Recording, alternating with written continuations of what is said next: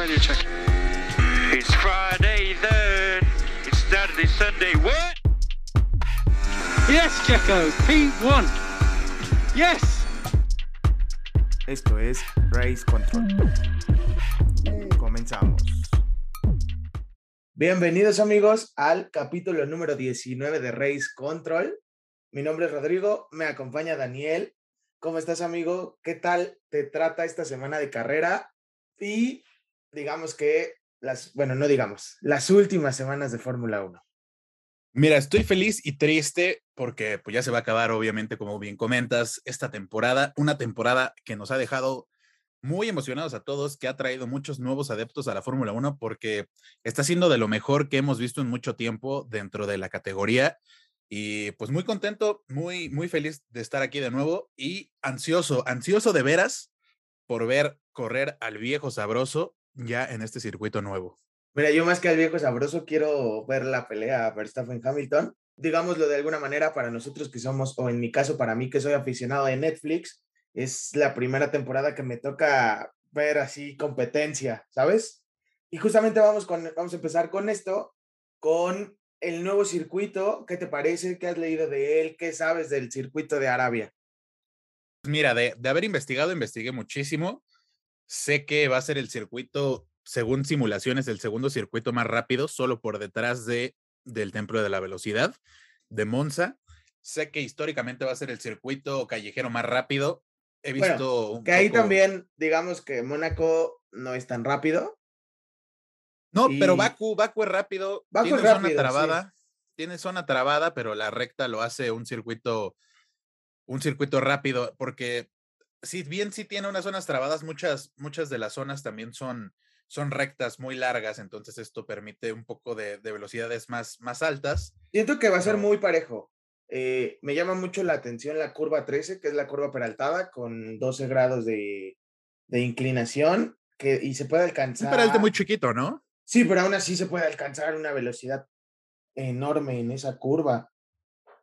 Pues sí se habla de, de una velocidad promedio de ahí de alrededor de 252 kilómetros por hora promedio, que pues es muy, es, que al es final, una velocidad muy rápida. Sí, no, y que al final decíamos que son datos en simulador igual y lo terminan haciendo muchísimo más rápido. Comparado... Correcto, sí, generalmente con, con, los datos de simulador en la vida real siempre se, tra se transforma en algo pues aún mejor, aún más rápido. Sí, comparado con, con Spa, que Kimi tiene el récord de más velocidades de 249 kilómetros por hora y en Monza 263. ¿Crees que alcancen los 273 de Monza? Yo creo que son 300, ¿no? Porque 300 y tantos es lo que alcanza un Fórmula 1. Este, y yo creo que, que sí, se presta porque muchas de esas son a fondo. Muchas de esas, de esas curvas terminan siendo a fondo y aunque es el circuito con más, con el número de curvas más alto de, del calendario, son curvas que se hacen a fondo, es prácticamente una rectota.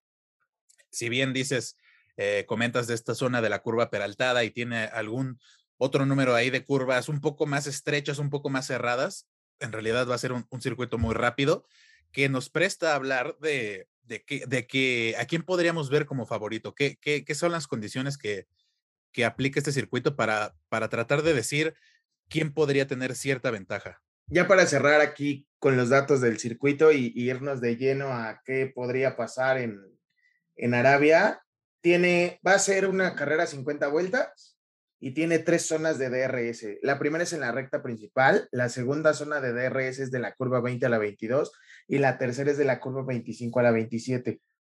Que si bien son zonas potenciales de DRS, esperemos que, que se transforme así de la simulación a, a, lo real y ver tres zonas de DRS que, que permitan ver muchos adelantamientos en pista.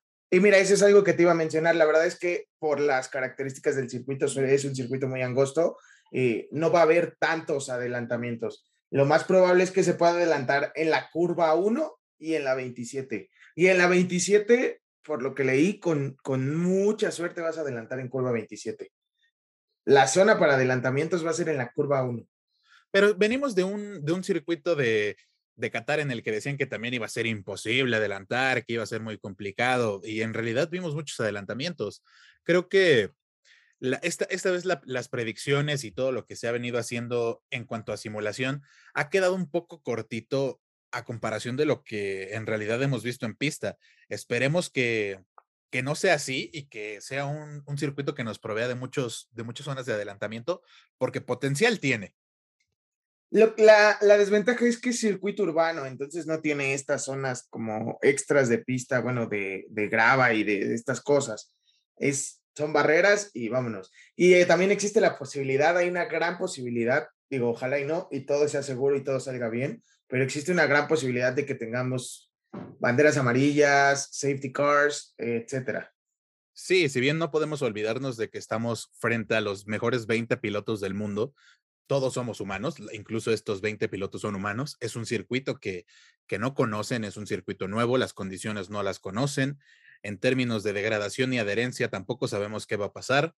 Quizás veamos también muchos, muchos temas en cuanto a los neumáticos, como acabamos de ver en Qatar, porque... Pirelli no siempre, sabía qué, qué, neumáticos poner, aventó la no, gama media. Y siempre las condiciones de, de, atmosféricas en cuanto a la corrosión que se encuentra ahí a, ni, a, nivel del mar, al lado de la playa, es un circuito que está justo al lado de la playa, que no sé si has visto por redes sociales, pero tiene una pinta impresionante, se ve que va a estar muy bonito, se ve que está, que las tomas van a ser preciosas, eh, el circuito se ve muy, muy padre, la, la iluminación se ve Increíble, fenomenal. sí. Creo que le han metido mucho, mucho presupuesto, terminaron en un tiempo récord, porque incluso llegamos a pensar que no veríamos el circuito este año. Mira, según Michael Masi va a ser espectacular, iba a ser un carrerón, fue lo que declaró. Sí, bueno, ya sabemos que Masi es una voz, si bien autorizada, muchas veces inútil, ¿no? Masi, de, desde aquí de, del equipo de Race Control, por lo menos de mi parte, eh, te odio. Es todo lo que tengo.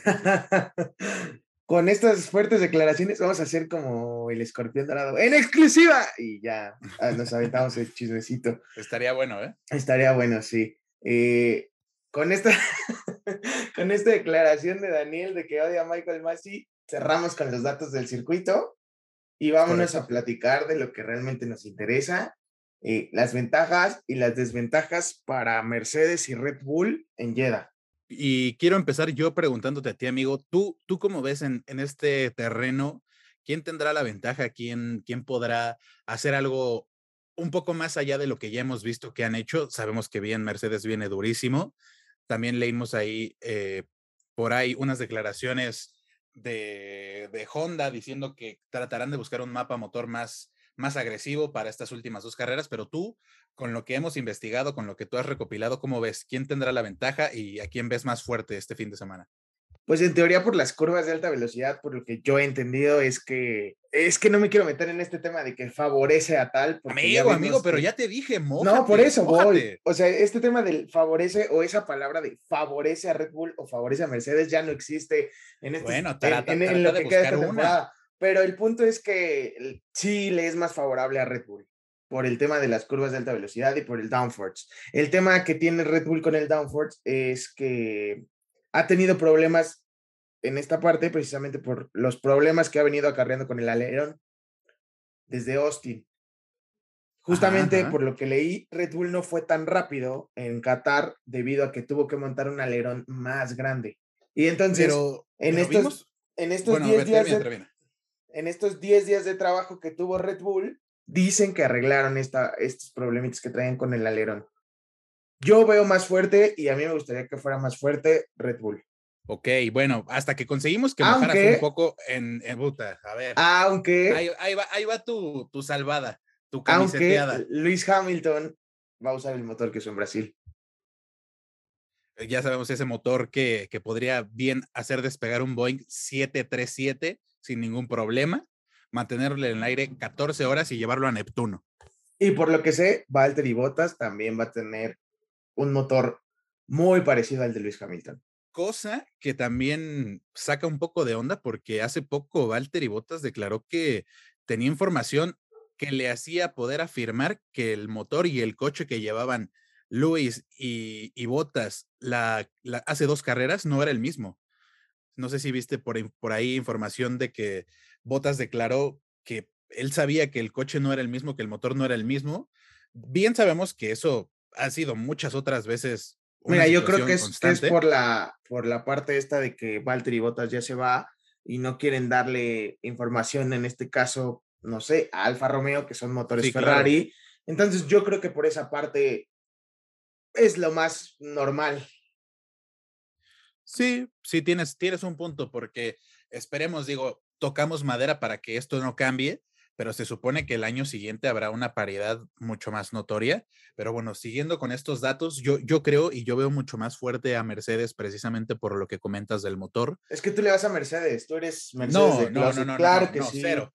Mira, yo en el 2016 comencé, en el 2015 comencé a ver la Fórmula 1 y en años posteriores pues no tenía ningún favorito, simplemente por ahí del año 2016 comencé a ver lo que hacía Hamilton en Mercedes y me parecía algo brutal. Y debo admitir que un par de añitos fui seguidor de Petronas, fui seguidor de, Mercedes, pero una vez ves, eh, digo, valga la redundancia, más datos y conoces un poco más sobre historias de, de las marcas, historias de los equipos, propios comportamientos de ciertas o tales eh, personalidades dentro de, la Fórmula 1 y pues vas cambiando de parecer. También yo estoy muy seguro que desde que empezaste a ver la Fórmula 1 y de aquí a cinco años vas a, vas a tener cambios en cuanto a lo que te gusta y lo que crees correcto y lo que no. No, mira, de aquí a cinco años vamos a hacer, vamos a apoyar a McLaren porque va a estar Pato Howard, entonces esperemos apoyamos a los mexicanos. Dios, desde aquí rara vez te pido favores, uno de los que te voy a pedir, un, un regalo que le voy a pedir a Dios esta Navidad es ver a Pato Howard corriendo en Fórmula 1. Pero bueno, otra vez de que volvimos a mojar en algo que no teníamos que mojar porque no estamos hablando de eso, quería comentarte que eh, no sé si viste, pero el equipo Aston Martin se llevó al, al jefe de aerodinámicas de, de, Mercedes, Eric Blandin, y este es un fichaje muy importante porque habla muy bien de lo que está haciendo Mercedes. Digo, a futuro habla muy bien de lo que quiere hacer Aston Martin, pero, pero en el momento presente habla muy bien de lo que está haciendo Mercedes en cuanto a términos de chasis y no solo de motor, que si bien sabemos es el motor con más potencia de la parrilla y lo ha sido desde que, desde que comenzó la era híbrida. Bueno, a no ser del motor ilegal de Ferrari, pero, pero de ese no estamos hablando en este momento. Y ni se hablará. y nadie quiere que lo hablemos porque pues es un tema delicado para, para la escudería, pero yo creo que Mercedes no solo tiene un gran motor y no solo tiene un par de pilotos muy rápidos, sino también tienen un gran chasis y lo han demostrado. Y, y creo que más allá de lo que va en términos de bien construido y bien diseñado, también es que es muy dócil, es un carro más dócil para manejar. Vimos a George Russell subirse el año pasado a manejar el, Mercedes. Y si bien sabemos que Russell es un fuera de serie y es un talento que todo indica que está llamado a ser un campeón mundial, la adaptación que tuvo con el Mercedes fue impresionante, ¿no lo crees? Sí, su adaptación la tuvo en un fin de semana. Y eso de que habla, eso habla bien del chasis y de lo fácil que es, o de lo que fácil que hacen ver los pilotos manejar el Mercedes. Y aquí viene esta polémica que todo el mundo platica y habla de que si el Mercedes se maneja solo, básicamente. O sea que si pones, con todo respeto, a Nikita Mazepin, eh, va a ser un, un, contendiente a las primeras posiciones. Ojo con lo que dices de, de Mazepin, porque es, es, más mexicano que tú, Roy, ¿eh? No, lo digo con todo respeto y en un es el ejemplo porque es el piloto que está en el último lugar de de los 20 pilotos de la parrilla, él está en el 21. Exactamente porque adelante de él está Robert Kubica. Es correcto. Y mira, yo no sé si se maneje solo, yo no quiero demeritar el gran talento, la gran trayectoria que tienen incluso los pilotos de pago, como pudieran ser Latifi y Stroll, que si bien sabemos que están ahí, y Mazepin, sí, que si bien sabemos que están ahí más que por su talento, por su dinero, no, no podemos hacer a un lado el hecho de que son pilotos que en categorías inferiores no lo hicieron mal, al contrario, lo hicieron muy bien. Y creo que ya poniendo en eso, eh, eso en contexto, yo, y, me voy a atrever a decirlo porque también he escuchado de, varios pilotos declarar esto, y es que el, auto que fabrica Mercedes es muy dócil, es muy fácil de adaptarse y encima es un auto muy rápido. Se adapta muy bien a los tipos de conducción distintos que tienen, por ejemplo, el de Alonso, que, que sabemos que es, es, raro con ese movimiento de manos que tiene, o el de Checo con ese manejo de la frenada y, el, y, la, gestión de neumáticos. Y creo que eh, creo que el ejemplo perfecto que di y, que tú también concuerdas es el de George Russell, de Russell que, que pues, se adaptó en un fin de semana al Mercedes, que si bien ha sido piloto eh, de la escudería Mercedes mm, tras bambalinas, la adaptación que tuvo no la hubiera hecho si no hubiera sido un carro fácil de manejar. Sí, coincido, pero no del todo. Yo sigo creyendo que se maneja solo un poco. no, yo no creo que, que, tan, o sea, sí, o sea, creo que entiendo y creo que es lo, lo, que yo también digo, que es un auto fácil al que los pilotos se pueden adaptar muy sencillo. Pero volviendo al tema de, de, de todo lo que esto implica, creo que por más cambios que le hagan al, al, o sea, de, este, de, todo, de todo este choro me vas a decir que Mercedes va a salir ganador en Jeddah. Básicamente. Mira, es que no es lo que quiero. Dormiste, no es lo que yo quiero. Dormiste en la audiencia, nos dio sueño, me dio sueño a mí escuchando tu choro. todo para que, todo para que me salgas con que Mercedes es superior y va a ser. Pero datos son datos, Roy. A ti te gustan los datos. Y, me gustan los datos, pero no el choro, güey pero pues para dar los datos hay que hablar y contextualizar a la gente. No sé. No, para los datos hay que ser precisos. Y ya. Eso fue, y eso fue muy preciso, Roy. Eso fue muy preciso. Y me voy a poner firme en decir que vamos a ver a Lewis Hamilton acercarse y voltearle las cosas a Verstappen en, en este circuito nuevo. Y entonces Hamilton se va a quedar con, según tú, con el primer lugar y con la vuelta rápida si no vemos algo extraño. Es que justo, justo es eso, o sea, creo que existe y como te lo decía, hay una amplia posibilidad de que haya un safety car.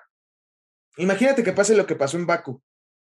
Es que si hay una probabilidad, viendo circuito nuevo, cualquier cosa puede pasar, Roy. O sea, imagínate que pase lo que pasó en Baku, donde Max iba liderando la carrera, se pincha el neumático, Hamilton tiene posibilidad de ganar la carrera y, pasó, y pasa lo que pasó. Ajá. Sí, te digo, todo, todo puede suceder, incluso en circuitos que, que no eran nuevos, que, que bien parecía tener todo bajo control Verstappen, todo bajo control Red Bull, iba a ser el 1-2, y encima el 1-2 soñado con Verstappen por delante y Hamilton compartiendo el podio en tercera posición. Pero creo que la fiabilidad de las, de las llantas en esta temporada no ha sido tan buena. No. Me parece que Pirelli en circuitos que ya conocen han dudado muchísimo. Pero también algo que, mencionaste anteriormente y con lo que yo coincido, digo anteriormente en otros episodios, es que creo, y, supongo que tú también, porque es algo que comentabas, que los pianos y, todas estas partes mm, aledañas al circuito donde pasan los carros, los lavaderos, los pianos, las bananas, todo esto, han sido muy agresivos con los coches.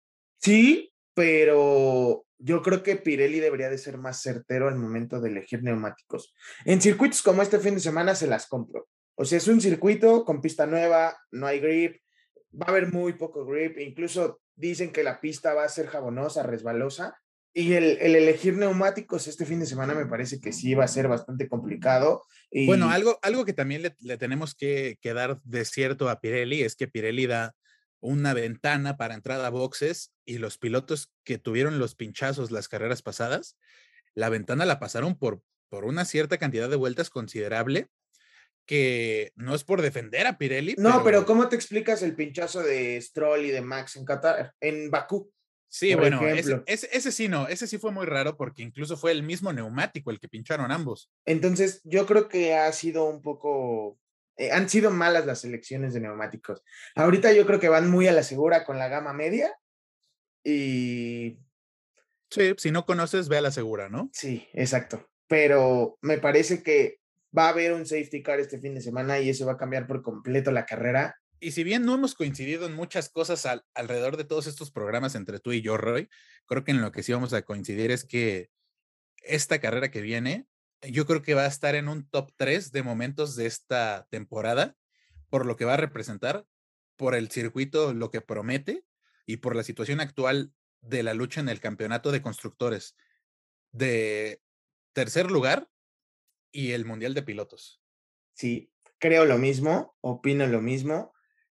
Va a ser muy emocionante, sobre todo porque va a ser, como tú decías, el circuito más rápido de Fórmula 1. Bueno, por debajo, de circuito urbano. El segundo, y el segundo más rápido, según simulaciones, por arriba de Silverstone y por abajo del el Templo de la Velocidad en Monte. Pero creo que va a ser muy interesante y bueno, yo quiero confiar, aunque tú odies en Michael Massey, yo quiero confiar en, que en, Michael Massey, que dijo que los que veamos la carrera por televisión nos van a tener al filo de donde estemos sentados sin... Que por la hora yo creo que será la cama. Eh, no, porque realmente tenemos buenos horarios. Tenemos buenos horarios para Latinoamérica. El viernes las prácticas empiezan siete y media de la mañana, acaban ocho y media. La segunda práctica es a las once el sábado la quali es a las 11 y el domingo, el domingo la carrera, la carrera a 11 y media. Entonces, me parece que son buenos horarios. Yo creo que vamos a estar desayunando. yo, no quiero, yo no quiero dar eh, mucha información acerca de tu vida, pero por ahí me llegó una información de que el domingo antepasado, a las once y media, a las once y media tú estabas en la cama y creo que hasta un poco más tarde desencobijaste, Roy pero fue por otras situaciones. Entonces, no me digas que en la cama no, cuando es muy probable que termines en la cama. No, porque este fin de semana no hay nada que hacer, entonces estaremos al pendiente y al tanto de, la carrera. Qué cosas, qué cosas con Roy, qué cosas. Pero bueno, sí, en realidad sí son mejores horarios que lo que se manejó en Qatar, que lo que se maneja en Asia. No, así es criminal. Así es muy criminal, pero pero al parecer tendremos mejores horarios. Digo, creo que sí, a las siete y media para las prácticas del día viernes, sí te andas levantando, andas haciendo el esfuerzo, ¿no? No, o sea, además tenemos, bueno, al menos yo tengo escuela, entro a las nueve, me da perfecto tiempo de bañarme, arreglarme, cambiarme y estar viendo las prácticas. Entonces, todo, vamos, todo este fin de semana vamos a estar metidos ahí en, en Star Premium para, para ver todo el fin de semana de Fórmula 1. Ya, ya Roy vendido, claramente haciendo un comercial. Eh, ojalá nos pagaran, pero. No, pues no es comercial, es la única, es la forma en que consumo Fórmula 1. Ahora, vámonos con. ¿Crees que Honda sí cambie el motor? O sea, ¿crees que termine influyendo o no? ¿O solo van a poner modificaciones más agresivas? Yo creo que un mapa más agresivo, sí. Cambio de motor no lo veo, no lo veo necesario ni. Y menos en este circuito, ¿no? Que por, que por lo que sabemos, se van a complicar los adelantamientos. Sí, bueno, según lo que se dice, sí. Y yo creo que Red Bull ha demostrado esta última carrera que va a ir a lo seguro, va a ir a la segura. Y, no creo que se arriesguen con un, cambio de motor que, que, no, no garantizaría nada en realidad. Y para cerrar igual este tema de, de lo que podemos ver allá en Jeddah, la lucha entre, entre McLaren y Ferrari, ¿quién crees que se la lleve? Al menos yo leí que McLaren podría sacar ventaja un poco, porque obviamente tiene un motor Mercedes y su chasis no es tan malo, y a Ferrari se le va a complicar precisamente por estas curvas de alta velocidad que vamos a tener. Mira, Roy, creo que lo hablábamos hace poco también en el episodio pasado. Pero ya déjate del pasado, dame cosas de esta semana. No, no, no, no, no es pasado, o sea, me refiero a que es un comentario que, que soltamos también porque creo que por ahí vamos, por ahí vamos en cuanto a mentalidad y creo que el estado anímico, físico y que dan a, denotar los pilotos de ambas escuderías, yo veo una ventaja enorme sobre McLaren por parte de Sainz y en segundo lugar por parte de Leclerc, que se han visto mucho, mucho más centrados con, con autos que a pesar de no ser los terceros más rápidos, siempre saben llevar un poco más allá, un poco más al límite, te aseguran las carreras por lo menos por parte de Sainz. Y hemos visto a, Norris tener unos altibajos muy feos porque lo vemos casi llegar en su primer victoria, vemos a Ricciardo arrasando y llevándose una victoria, manejando el ritmo y de repente lo ves en, en el lugar 12, décimo segundo, décimo tercero, ves a Norris terminar segundo y de repente lo ves terminar noveno, lo ves décimo. Entonces, ahora yo te voy a pedir que te mojes. ¿Quién va a ganar este fin de semana en, en, la, en la pelea del resto, McLaren o Ferrari? O incluso Alpine ahí se les va a meter en esa pelea. No, no, no, no, no. Lo de no, o sea, no en puntos, pero este fin de semana. O sea, este no, fin de semana. No, para mí lo de, lo de Alpine fue un, fue un destello y, y, no creo que los volvamos a ver ahí competir a la altura de, de los McLaren ni de los ni de los Ferrari. Yo creo, yo creo que más bien lo que podríamos ver con mayor probabilidad sea Gasly, Gasly ahí metido entre medias de los McLaren y de los Ferrari. Y, pero centrándonos completamente entre McLaren y Ferrari, yo me voy con Ferrari 100% y me voy con Sainz sobre todo. Tú eres devoto de Carlito Sainz y por primera vez en la historia de Race Control vamos a concordar tú y yo. Yo también soy devoto de Carlito Sainz, soy me declaro un poco fan de Carlos y me parece que también Ferrari va a mantener la posición, aunque según esto no sea tan favorable para Ferrari, pero estamos, estamos juntos en esto, amigo. Es que al tío Binotto le falta un poco de confianza en Sainz, le falta darle seguridad, hacerlo sentir arropado. No, incluso se aventó la declaración de que si pelean por el campeonato del mundo, el que lo va a pelear es Charles Leclerc. O sea, yo no sé qué le pasa, qué tiene en la cabeza Ferrari, que contratan a un piloto y a un cuatro veces campeón del mundo como Fettel lo tratan como si fuera un desperdicio.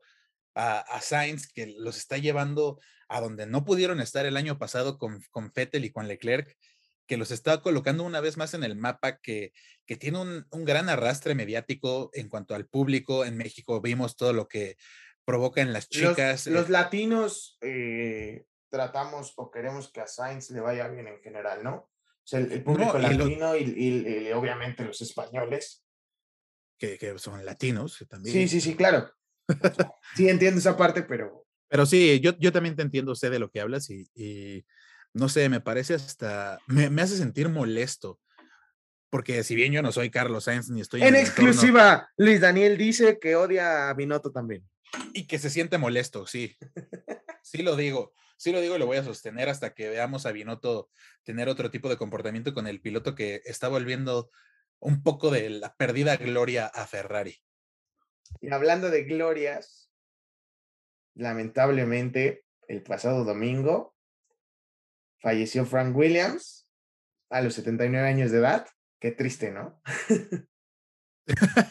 Digo, sí, perdón, las risas es algo eh, triste, una noticia que al mundo de la Fórmula 1 sin duda lo, lo impactó. Sí, seguramente este fin, todo el fin de semana veremos, veremos homenaje a, Sir Frank Williams. Creo que después Muy merecido. de... Sí, claro, después de Ferrari y de McLaren, y Williams es la, la tercera escudería más histórica en Fórmula 1. No sé qué piensas vimos, tú. Vimos ahí a Sir Frank Williams ya en, en los últimos momentos de su carrera quizás deportiva en cuanto a, ser directivo y demás, con Lewis Hamilton subiéndose ahí con él para Netflix. Vimos también pues la pérdida de, la familia Williams del equipo, pero que sin duda como fundador, creador, formador de campeones y, y que nos regaló sin duda momentos que la Fórmula 1 jamás va a olvidar. Tuvimos ahí grandes pilotos, vimos eh, brillar a muchos otros pilotos. Cada campeonato del mundo que tuvo Williams fue con diferente piloto. Así es, por eso. Y eso habla de, de la gran, eh, ¿cómo decirlo? Sí, del buen trabajo que, que, Williams pudo haber hecho y, y, estuvo haciendo a lo largo de la historia, si bien sabemos hoy en día no, no atraviesa su mejor situación, en el pasado e históricamente será una marca que una, marca y un equipo histórica, sí, que vamos a recordar por mucho tiempo. Y justamente vamos a hacerle publicidad para que también lo escuchen. Nuestra sección de los viernes, que es Historias del Asfalto, va a ir sobre Williams. Bueno, así es, así es que si quieren, y la escudería Williams. Y si quieren conocer un poco más acerca de los datos y de la vida de, de Sir Frank Williams, que revolucionó la Fórmula 1, fue un formador de campeones, y nos dejó poder ver correr grandes pilotos como Senna, incluso Massa y más actualmente para los, los más jóvenes pudieron ver ahí a Stroll y a Valtteri. Y, pilotos también como Valtteri Bottas. Creo que va a ser muy interesante que escuchen esta cápsula llamada Historias del Asfalto.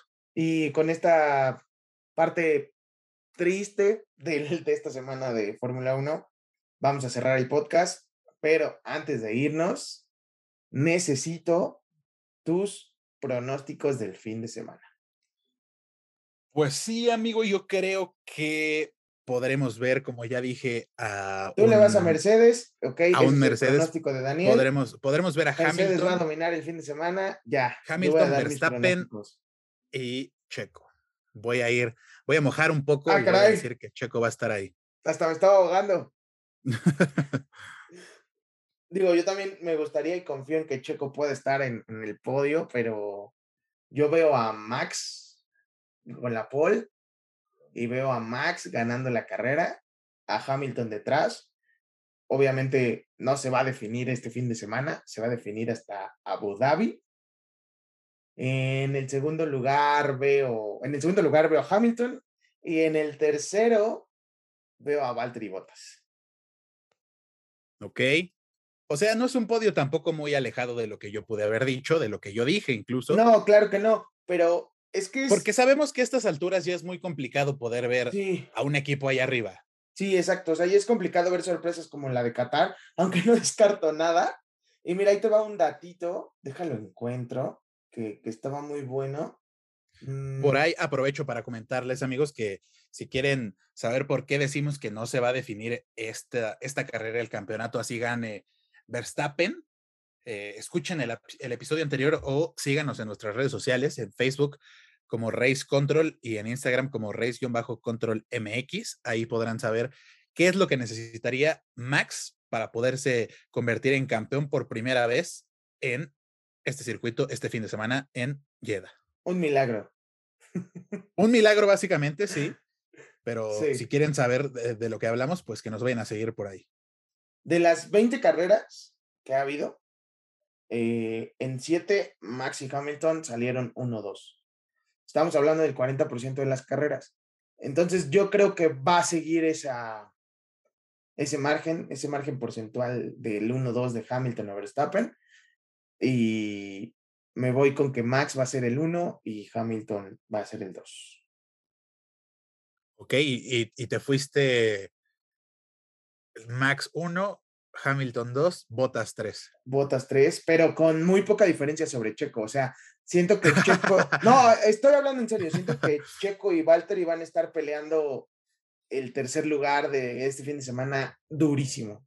O sea, ¿crees que pudiera haber ahí quizás una variación en el podio en el tercer lugar, dependiendo quizás, vamos a decir, de la estrategia? Del, sí, todo va a depender de la estrategia, de quién anda, de quién haga los undercuts. No ves mucha diferencia en cuanto a ritmo entre Botas y Checo. Entre Botas y más, Checo no, entre Max, más por estrategia. Entre Max y Hamilton, probablemente. Confío en el motor Honda. Le vamos a poner una, una veladora al motor Honda, una veladora a la, a la bandera de Japón. El, el motor veladora... Honda tiene, tiene mucha fiabilidad. Honda está no, seguro no de, porque, que no, de, que no, va a pasar porque, nada extraño con el motor. No, pero no porque reviente. Y de que, Valtteri, por... y de que Valtteri Bottas no va a ser kamikaze este fin de semana. Y, y, y, de que Yuki Tsunoda actúe de kamikaze, ¿no? Eso sí me gustaría, la verdad. Yuki o, este, o Pierre Gasly. Sí, de Gasly lo veo poco probable. Es una diva, otra diva como Hamilton, pero de Yuki lo veo más. Su, su pueblo lo trae en la sangre, ¿no? Qué mal chiste. Con este mal chiste cerramos el episodio del día de hoy. Dime tus redes sociales, Daniel. En Instagram estoy como daniel.imx y en TikTok como Daniel-F1MX y las tuyas, amigo. Yo aún no abro, yo aún no abro TikTok. Les confieso que no soy tan bueno haciendo TikToks, pero en Instagram me encuentran como RodrigoJS9 y en Twitter, si quieren platicar ahí, echar los tweets, me encuentran como RoyJuar09. Digo, y, y, y, tomando fotos tampoco es muy bueno, pero sí abrió Instagram, ¿no? no, pero tomando, tomando fotos sí, sí soy bueno. Ahí tengo otro perfil. No, no es de, cierto. Ahí tengo otro perfil de fotos, pero eso, esta publicidad no aquí. También no se olviden seguirnos en el Facebook de Race Control, ya lo había mencionado Daniel, y igual en el Instagram de Race Control, que es Race-Control MX. Que trataremos ahora sí que este fin de semana se viene muy activo, se viene con horarios un poco más decentes, estar activos de inmediato que sucedan las cosas. Ahí les, iremos comentando quién, quién va más rápido, quién se ve más fuerte, cómo va lo de los neumáticos, la degradación, encima, eh, en fin, todo, todo, todo eso les iremos compartiendo por redes sociales. Sí, ya, cállate. Nos escuchamos la siguiente semana. Box, box, box. Esto fue Race Control. Hasta la próxima.